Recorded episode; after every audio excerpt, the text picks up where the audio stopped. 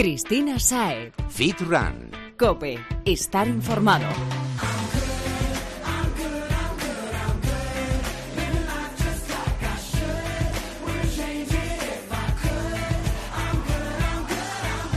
Muy buenas, Fitrunner. Bienvenido a tu programa favorito de fitness, running y nutrición deportiva. Un espacio destinado para ti, para resolver todas las dudas que te surjan en el día a día y que recogemos a través de las redes sociales y para contarte también las claves que harán que llegues a tu meta de la manera más eficaz, eficiente y sobre todo, algo que es súper importante, para que lo hagas sin poner en riesgo tu salud y sin que todo esto suponga un sacrificio porque no lo es. No se trata de una obligación, sino de que incorpores los hábitos saludables a tu día a día. Esto es una forma de vida, ¿no crees? Bueno, si no es así, enseguida te convencerás en cuanto te metas de lleno, de lleno en el campo, como estamos nosotros. Pero bueno, a por ello vamos al menos a intentarlo y ya de paso a ver si derribamos algunos falsos mitos y mejoramos la reputación de algunos productos o, prácticas que se pueden haber visto afectadas en estos tiempos por las malas lenguas. Veremos, así que al lío, que lo tenemos todo, Fitrunner. Afina la oreja y escucha atento a los consejos que tienen los profesionales para ti. Sí, ahora mismo van a empezar a pasar por delante de los micrófonos de Cope, pero antes toma nota de las redes sociales del programa para que tengas un canal de comunicación directo con nosotros y así no te quedes con ninguna duda. Estamos en Twitter, arroba fitran-cope. También puedes encontrarnos en facebook.com barra fitrancope. Y como no podía ser de otra forma, estamos presentes en tu red social favorita. Instagram somos arroba fitran-es. Y como te he dicho en otras ocasiones, el sonido no está reñido con la imagen.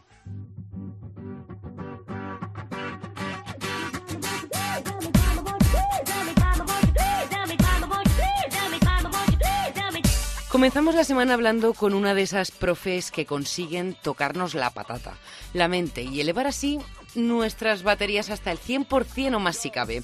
Y bueno, si eres un adepto a las clases colectivas, sabes de lo que te hablo. Lleva casi una década impartiendo clases y para hablarnos de ellas ha venido hoy, pero no, no vamos a hacer un repaso de la oferta que encontramos en los centros de entrenamiento porque no acabaríamos nunca. Ella está aquí para explicarnos cuál y cómo puede ayudarnos a mejorar y, en concreto, hacerlo en la práctica de la carrera. Marta González, bienvenida y gracias por acompañarnos. Hola, gracias. Bueno, Marta, he dicho que impartes actividades dirigidas y desde hace años y, y, lo haces en distintos centros de Madrid, o sea que tienes una visión bastante amplia del público Sí. al que se dirigen y también del público que asiste a ellas. Mm, otros compañeros tuyos de profesión nos han contado en anteriores ocasiones que son ideales para quienes empiezan en el mundo del fitness o para quienes se reenganchan tras un parón, como es el caso de muchos socios durante el verano. Y mi primera pregunta es si se ha notado la vuelta de septiembre, octubre, el otoño y la realidad, a fin de cuentas, en el número de alumnos que asisten a estas actividades. Sí, hombre, claro que se nota.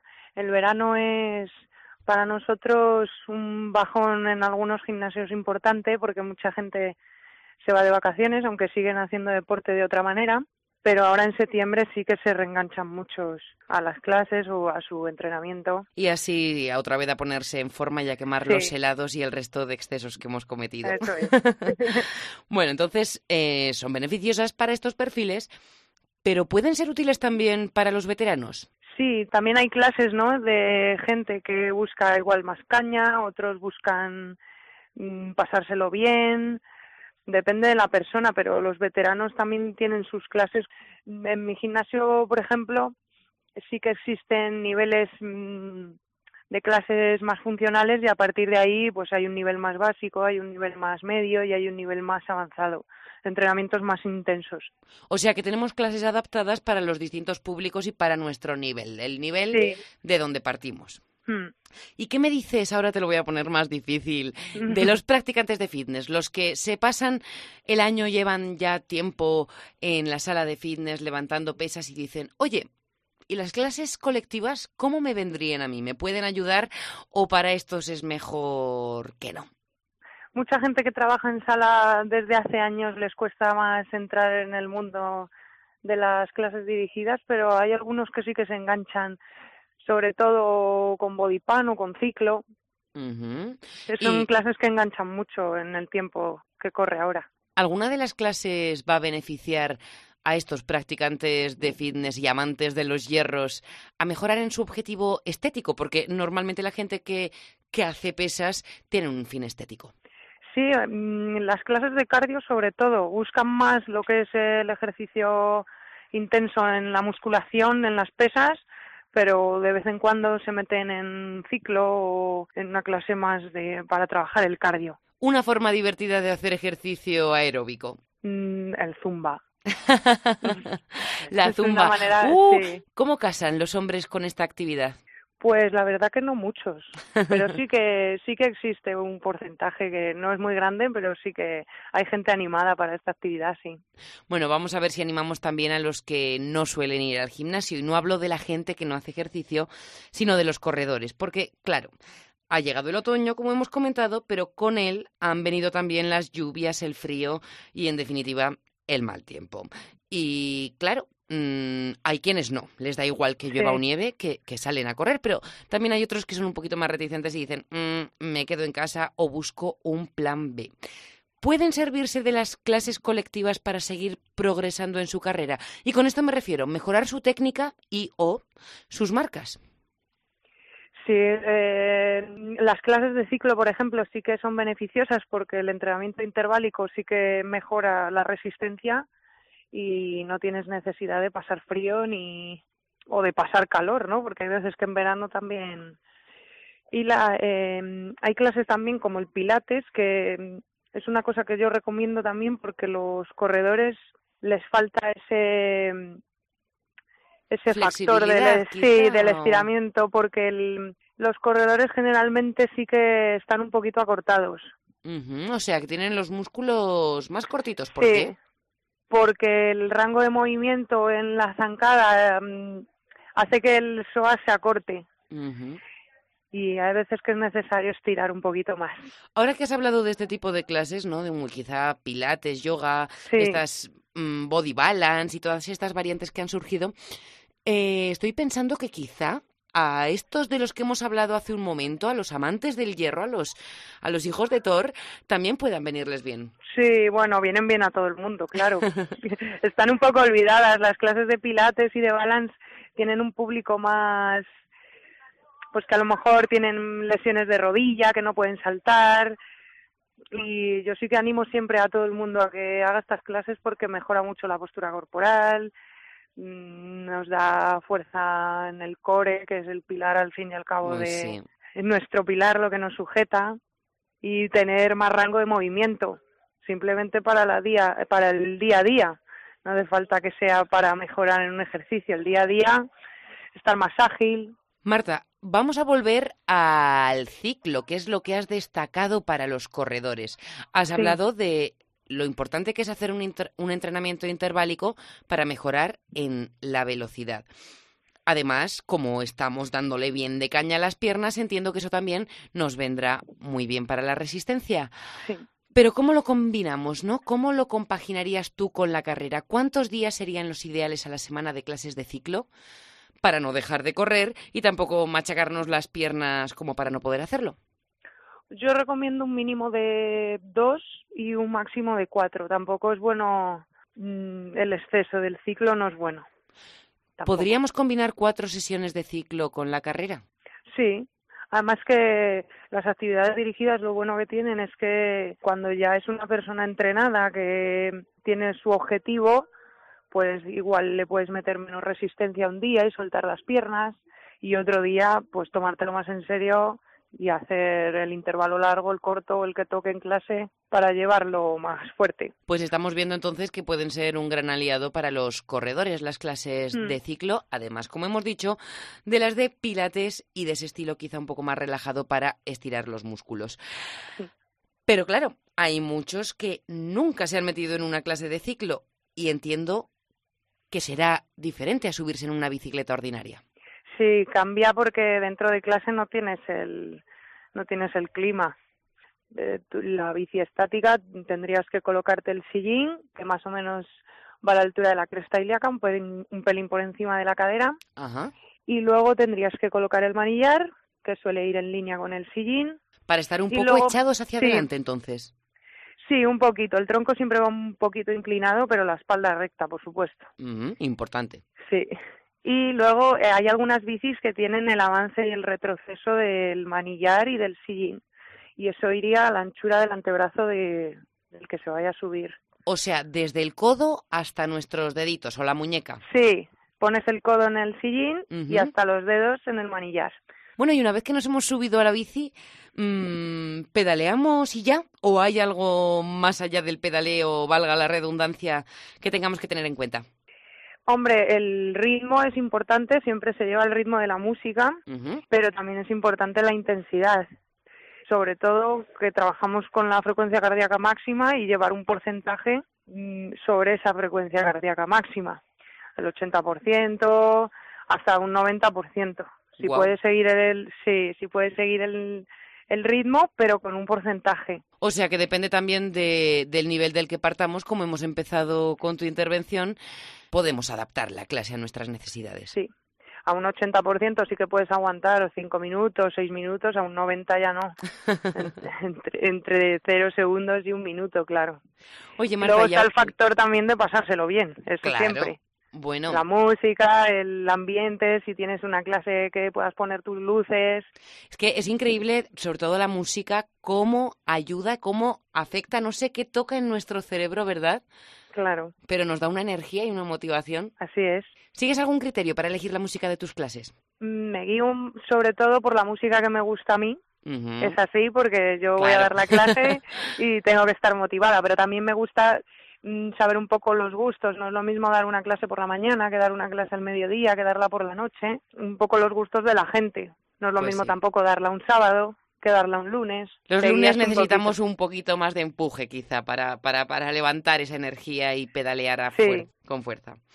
Bueno, Marta, pues antes de despedirnos, convéncenos, convence a todos aquellos que no hayan pisado una clase colectiva para que lo hagan, tanto a los que están en la sala como a los que están corriendo, que vayan a ciclo, que vayan a pilates, que se metan a un body pump, que se metan a alguna. ¿Por qué? ¿Qué es lo que van a obtener de ellas? Hombre, sobre todo mm, yo creo que está a gusto uno consigo mismo, porque el deporte yo creo que también da felicidad. Al final, mm, el ejercicio... Liberamos endorfinas. Sí, cuando empiezas igual es un poco más duro porque la constancia siempre es más dura, pero luego si lo coges no puedes vivir sin ello. Eso me pasó a mí. Una forma de vida. Sí, Pues Marta, con esto creo que tenemos más que suficiente para saber que no hay nada que nos pueda frenar este otoño-invierno para hacer ejercicio, porque si queremos tenemos opciones, opciones que no son, bueno, un sustituto que va, nos hacen el apaño, no, sino que verdaderamente nos van a ayudar a seguir progresando y van a hacer que mantengamos el nivel a tope. Eso es. Muchísimas gracias por acompañarnos. A vosotros, gracias. Hasta pronto.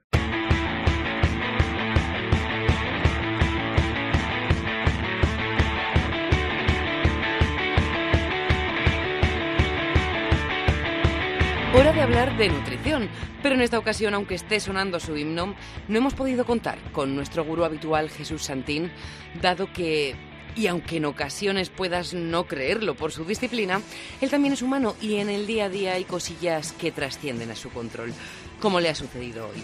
Total, que él no, pero hemos buscado a otro gran profesional que nos va a echar una mano en mayúsculas con la nutrición, o mejor, con uno de estos alimentos en torno a los que hay una gran diversidad de opiniones.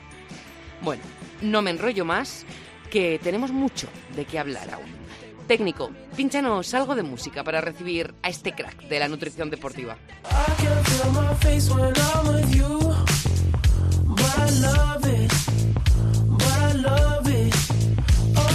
Ahora sí que sí, nutricionista y profesor colaborador de los estudios de ciencia de la salud de la Universidad Oberta de Cataluña. Tiene una amplia experiencia en el campo de la nutrición deportiva y nos ha hecho un huequito en su agenda para hablarnos del último estudio que han realizado los investigadores de la UOC en este campo.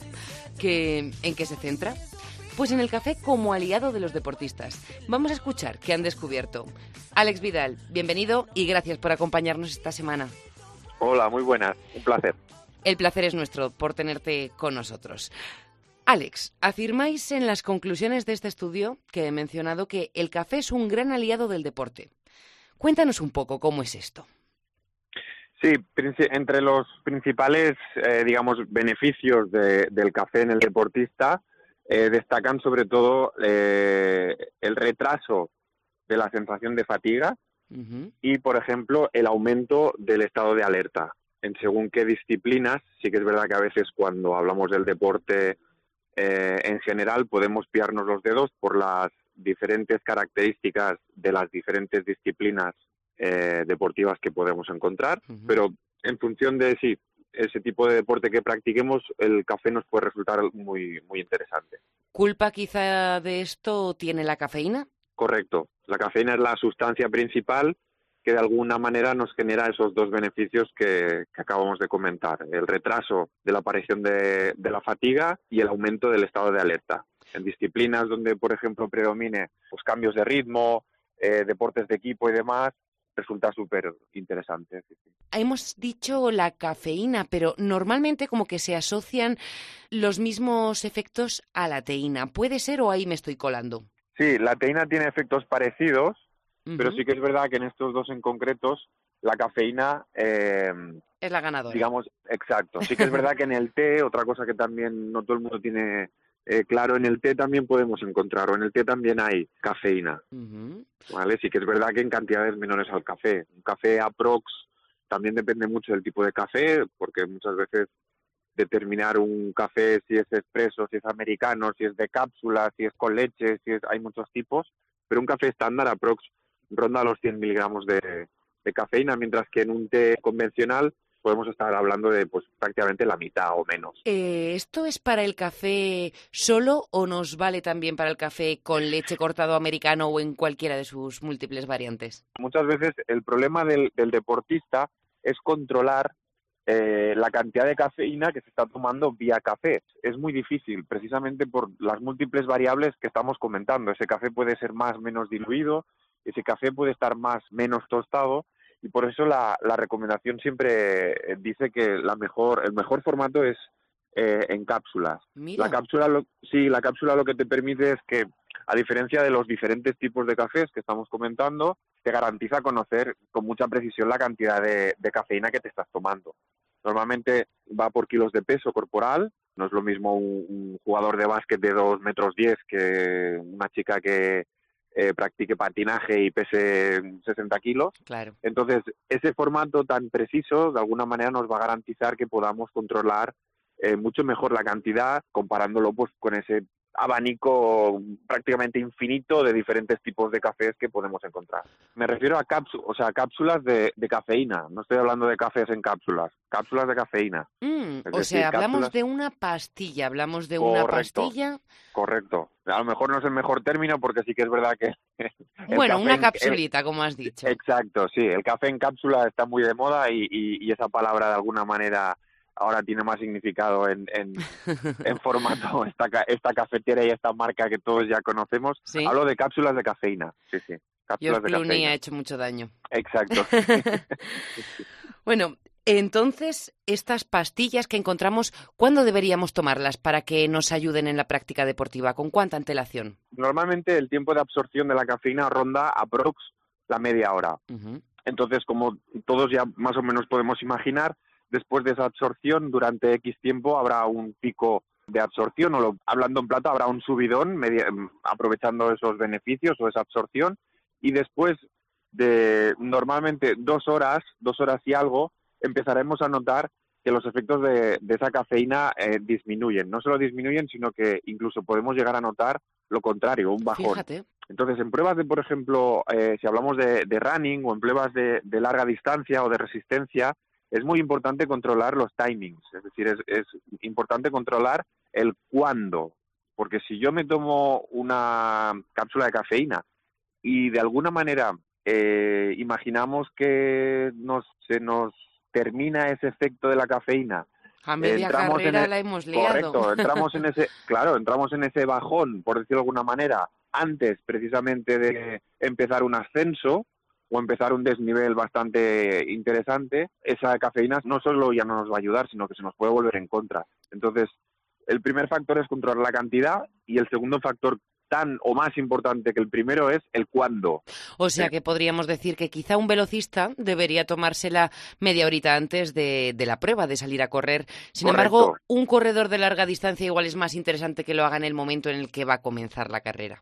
Exacto, es decir, un velocista, por ejemplo, sí que le interesa controlar la absorción para intentar de- eh, efectuar o realizar su prueba eh, en el pico máximo de absorción, en el pico máximo de, de, digamos, de beneficios de la cafeína, porque su disciplina es explosividad pura y una, digamos, una duración muy corta.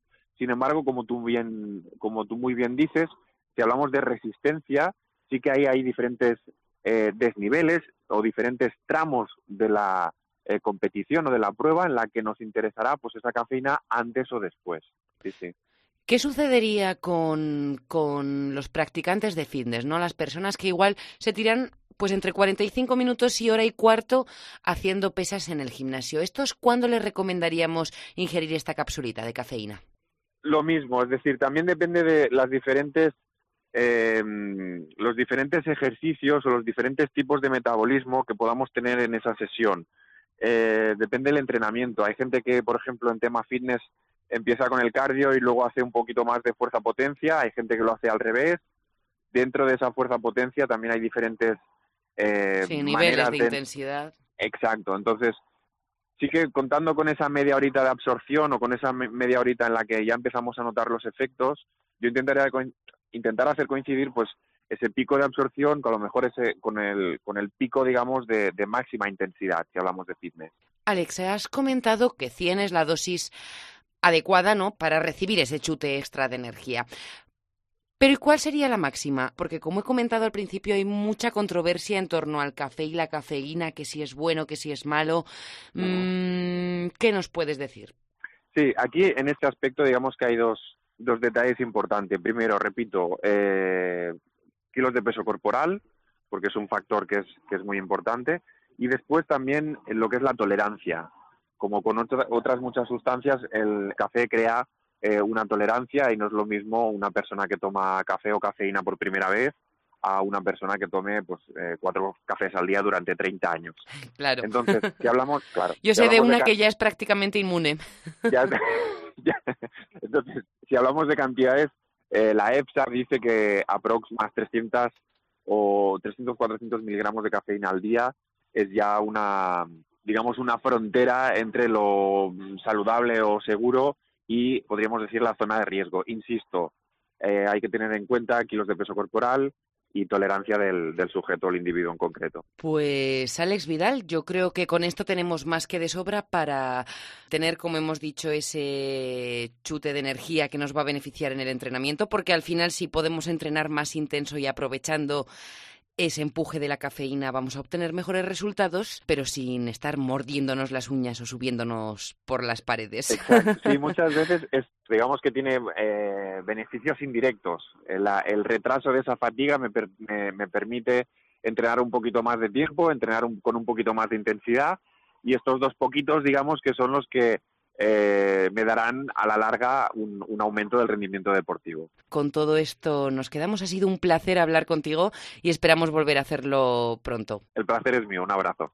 Cristina Saez. Fit Run. Cope. Estar informado. Aprovechando que estamos hablando de salud, me gustaría compartir contigo una iniciativa que ha surgido en el Senado y que ha sido aprobada, ojo, con unanimidad, algo poco frecuente en los tiempos que corren. Se trata de una moción que insta al Gobierno a impulsar nuevas medidas para promocionar una vida saludable y una alimentación equilibrada. Equilibrada para que siente las bases para la prevención de la obesidad y el sobrepeso, que como ya sabemos, en España los índices son bastante, bastante elevados y preocupantes, sobre todo en el caso de los más pequeños. Entre las medidas propuestas, los senadores apuestan por dotar de más recursos a la atención primaria, no solo para que los menús que se ofrezcan en los centros de educación, ocio y otras actividades para los niños sean más equilibrados, sino también para crear en ellos unos hábitos que les ayuden en su presente y en su futuro, porque ya sabemos que lo que aprendemos de niños es lo que vamos a aplicar el resto de nuestra vida y al final lo que va a condicionar nuestra salud y nuestro devenir como, como adultos. Bueno, además eh, de ser una buena noticia, tenemos otra que sí cabe aún mayor, sobre todo para profesores y para los papis deportistas, y es que abogan por incluir más horas de actividad física en los coles. Esto aún estar por ver el traslado que tiene a la realidad, pero bueno, de momento, con la aprobación de esta propuesta ya podemos ser optimistas y alegrarnos de que el interés por extender unos hábitos de vida saludable y activa hayan llegado a las altas esferas. El caso, y como decimos siempre, pasito a pasito y sin dejar de insistir, que al final vamos acercándonos a la meta, que en este caso es mejorar la salud pública. Que se dice pronto, pero no es ojo de pavo.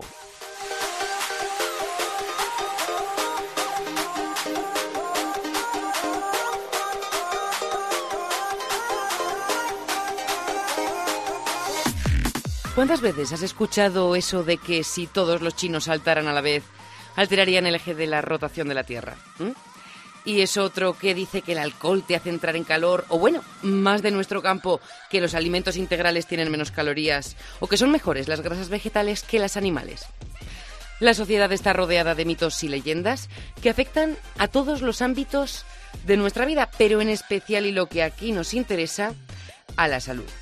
Te pongo otro ejemplo que tomar agua con azúcar es un remedio infalible contra las agujetas. Ja.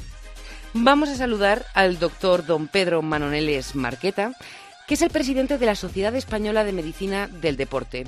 Él seguro que sabe cómo aclararnos este tema. Bienvenido, doctor, y gracias por estar con nosotros. Hola, muchas gracias a ustedes. Mm, doctor, ¿de dónde viene el mito de que las agujetas desaparecerán si tomamos agua con azúcar? Porque ya sabemos que esto no es cierto. Exactamente. Hay remedios que se atribuyeron a circunstancias probablemente porque no se conocía cuál era, cuál era el origen y posiblemente este sea un caso claro, ¿no? Exactamente no sé dónde proviene el dicho, pero eso se dijo hace mucho tiempo, sí. Y más que ayudarnos, incluso algunos dicen que puede perjudicarnos. ¿Esto es cierto? Bueno, respecto a las agujetas, no. Lo que ocurre es que en el ejercicio eh, no es recomendable utilizar eh, glucosa, es decir, azúcar, eh, como elemento de recuperación. Pero en el contexto de un dolor muscular, de unas agujetas, tomarse un vaso con azúcar tampoco le va a perjudicar nada, salvo que fuera diabético. Bien, no nos va a hacer que suframos más, ni mucho menos. Bueno, porque doctor, ¿qué son en realidad las agujetas? Las agujetas son molestias musculares que técnicamente se denominan dolor muscular de origen tardío. Eh, bueno, y la frase resume muy bien qué es lo que ocurre. Es un dolor que aparece en la zona muscular, que ha trabajado generalmente en actividad deportiva, pero también podría suceder en actividades laborales o de otra naturaleza, y que no aparecen de una forma inmediata. Normalmente aparecen al día siguiente después de, haber hecho el esfuerzo, por eso se llaman de origen tardío. Eh, el origen o el motivo que provoca las agujetas. Sí, porque ha mencionado el esfuerzo. Sí, claro, en deportes se hacen esfuerzos físicos, entonces están en relación directa con la realización de un esfuerzo. Si no hay esfuerzo, no hay agujetas, no hay DOMS, se llaman así. Por lo tanto, es un elemento imprescindible. Mm, ¿Por qué aparecen? Pues parece ser, aunque los mecanismos no están totalmente claros, pero la teoría más consistente en este momento es que ese esfuerzo provoca unas eh, mm, micro roturas en los puentes de unión que hay en algunas zonas musculares. Cuando hablamos de roturas podemos pensar que se trata de algo importante, no, realmente se trata de fenómenos microscópicos, pero que tienen la propiedad precisamente de provocar esos dolores que son tan molestos después de, de haber entrenado. ¿Y son causadas por algunos ejercicios en particular? Quiero decir, ¿hay algún gesto, movimiento quizá que haga que sea más probable que las padezcamos o va más en relación con lo del esfuerzo y la intensidad? No. Eh, no tienen que ver con un esfuerzo intenso. Eh, también otra de las características muy definitorias de, las agujetas es que aparecen en los inicios de los ciclos de entrenamiento de trabajo. Normalmente en la actividad deportiva, pues después del verano, cuando se reinicia cuando se reinician los entrenamientos o la actividad, actividad deportiva, y es en ese momento cuando se producen esas molestias. También podrían aparecer en el transcurso de una temporada deportiva si se realizaran cambios importantes en la forma de entrenamiento o si hubiera habido algún parón de, de entrenamiento. Pero en el contexto de la actividad física regular, las agujetas ya no, no aparecen. O sea que son más bien provocadas por hacer algo a lo que nuestro cuerpo no está acostumbrado. Exactamente. En el reinicio o en el inicio de la práctica deportiva, nuestros músculos, cuando son sometidos a un esfuerzo más o menos intenso, se quejan al día siguiente en forma de, molestias musculares que llamamos agujetas. ¿Tienen más papeletas de padecerlos aquellos que no han hecho deporte o hace tiempo que no lo practican o hacen poco que los adeptos a la actividad física? Pero incluso los segundos, si están un periodo de tiempo sin realizar, sin realizar actividad física, cuando la reinician, también pueden padecerlas. ¿Y hay alguna forma de prevenirlas o si no estamos acostumbrados no nos va a quedar otro remedio que sufrirlas? En general se sufren. Lo que ocurre es que se pueden minimizar. Eh, una equivocación importante es reiniciar la práctica deportiva de una forma brusca o demasiado intensa y eso es una, una segura molestia muscular importante al día siguiente. Por lo tanto, por llamarla o de alguna manera la prevención consistiría en que el reinicio fuera progresivo poquito a poco y permitiendo precisamente que el cuerpo se adaptara a la nueva situación de, de trabajo que se le propone. ¿no? Eh, y también pues no realizar ejercicios muy tensos ni, ni muy prolongados los primeros días del reinicio en la práctica deportiva pero lo, lo, normal es que cualquier persona tenga por lo menos unas mínimas molestias en esa primera semana, porque tampoco tienen por qué durar más tiempo. Eso le iba a preguntar, ¿tienen fecha de caducidad las agujetas? Unos pocos días, normalmente una semana están solucionadas. Mm. Lo que pasa es que si se ha hecho un ejercicio muy intenso realmente pueden ser muy molestas y resultar muy incapacitantes durante dos o tres días. Por lo tanto, sí que es buena la recomendación de no hacer eh, excesivos esfuerzos en las primeras sesiones de entrenamiento, porque si no luego se paga y a lo mejor se puede prolongar la molestia un poquito más de tiempo.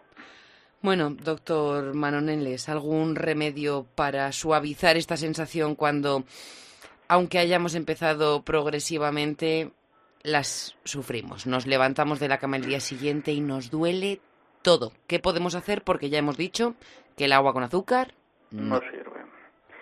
Pues hay que seguir haciendo actividad física y se puede utilizar un analgésico menor, pero no hay ningún remedio casero que sirva realmente para disminuir las molestias aparte de, del efecto analgésico que puede que puede realizar una medicación. Fíjese, me resulta complicado seguir haciendo ejercicio cuando tengo las piernas que no puedo casi moverlas bueno, a lo mejor hay que descansar el siguiente día, pero si no sé si prosigue la actividad, las agujetas se mantendrán más tiempo. ¿eh?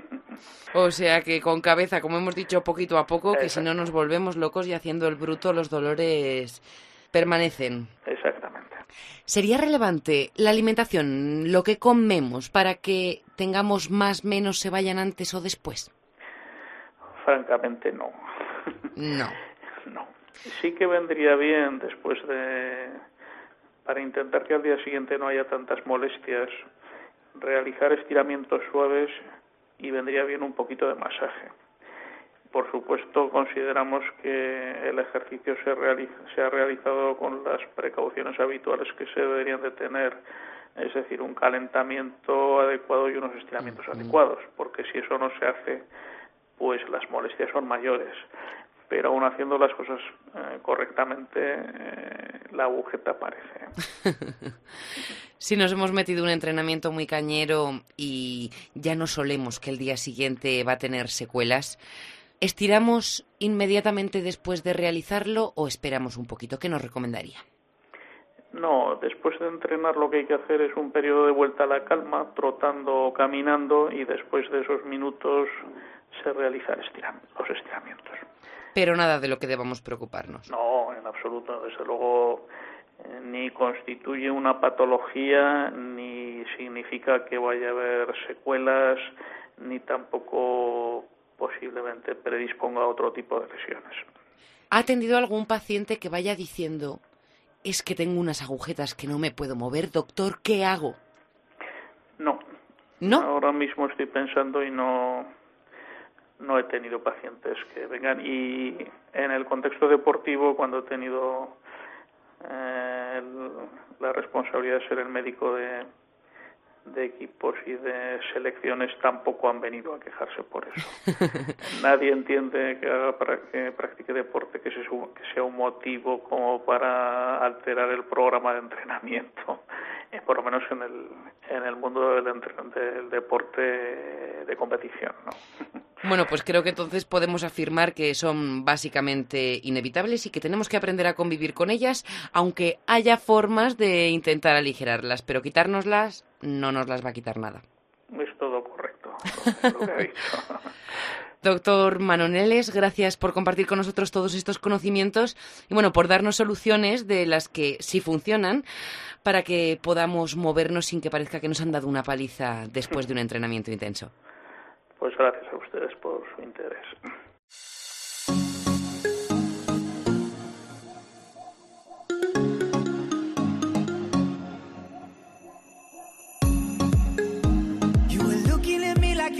Con este temazo nos despedimos o mejor te decimos hasta luego, porque en solo siete días volvemos y hasta entonces puedes seguir escuchando los podcasts que hemos preparado para ti.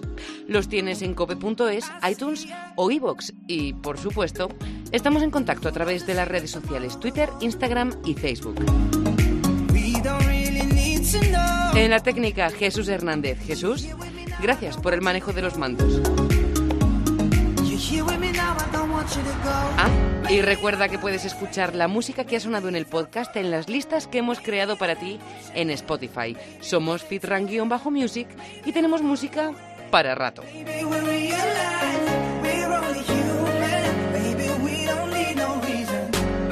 Que sí, que no me enrollo más, me despido Fitrunner. Gracias por estar al otro lado y hasta nuestra próxima comunicación, que insisto, puede ser cuando te dé la gana. No olvides comer bien, descansar, sacar un ratito para el entreno, que todos los días puedes hacer un hueco de 30 minutitos mínimo, y sobre todo, disfrutar del día a día. Cuídate, sonríe y sé feliz, compañero.